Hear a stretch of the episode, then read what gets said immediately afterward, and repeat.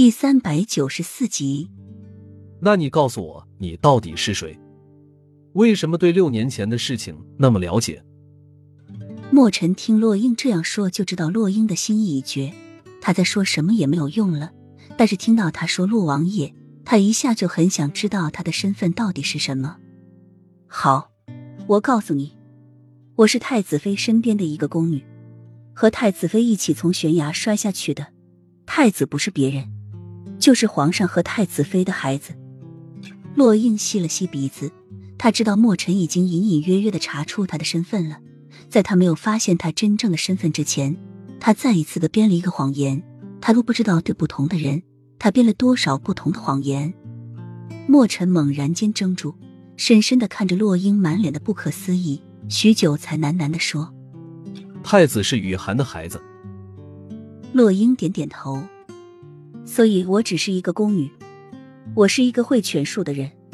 为了完成太子妃死前的遗愿，我嫁给慕容锦只是第一步。所以莫将军，你还是趁早放手吧。和我这样的女人在一起，你只会被连累，你什么也得不到。洛英说完，转身就要走，只留莫尘一人空思忖，嘴中喃喃：“这一桩桩一件件，是多么的不可思议。”莫尘听来，仿若这件事就发生在昨日。洛英的话还那么清晰的在耳前飘荡。洛英的意思他明白，他很有可能是为了帮助太子成为皇上而来，所以他在没有完成雨涵的遗愿之前，他是不可能嫁给他的。嫁给他，就等于要放弃太子妃的遗愿。他是一个会权术的人，不和皇后斗个你死我活是不会善罢甘休的。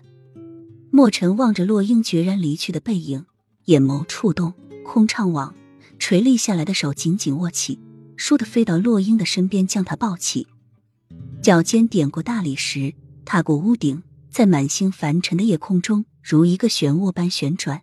皇宫的美景，一切都尽收眼底。洛英被莫尘紧紧的搂着。他身上干净的味道，在洛英的鼻息间变得十分的舒适，使他感觉十分的熟悉。这种味道让他闻起来很安心，很敬意。他不由自主的想到一个人——青兰。虽然他身上是龙挺的味道，但是给他的感觉都如出一辙。